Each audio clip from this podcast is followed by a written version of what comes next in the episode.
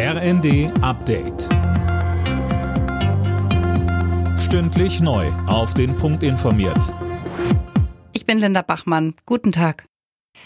Das Schloss Elmau in den Bayerischen Alpen ist ab heute Mittag für 48 Stunden Schauplatz der Weltpolitik. Dort tagen die Staats- und Regierungschefs der G7-Staaten.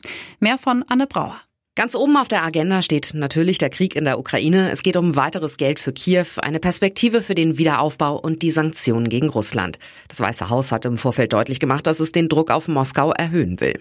Kanzler Scholz will aber, dass sich der Gipfel nicht nur um den Krieg dreht, sondern auch um das Thema Klimapolitik, zum Beispiel um Scholz Pläne für einen Klimaclub aus Ländern, die bei dem Thema vorangehen. Die Bundesregierung erwartet vom G7-Gipfel ein klares Zeichen der Unterstützung für die Ukraine. Aus Regierungskreisen heißt es, dass eine gemeinsame Erklärung geplant ist. Demnach werden die führenden westlichen Industriestaaten ein starkes Signal der Unterstützung aussenden.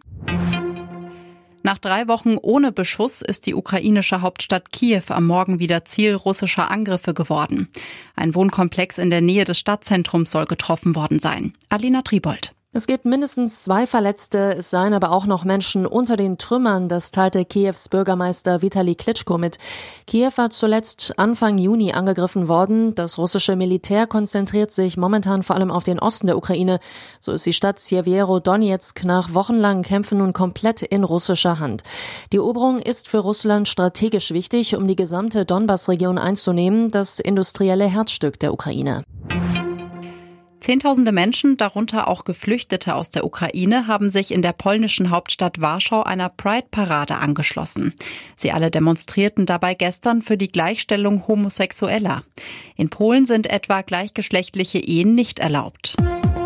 Alle Nachrichten auf rnd.de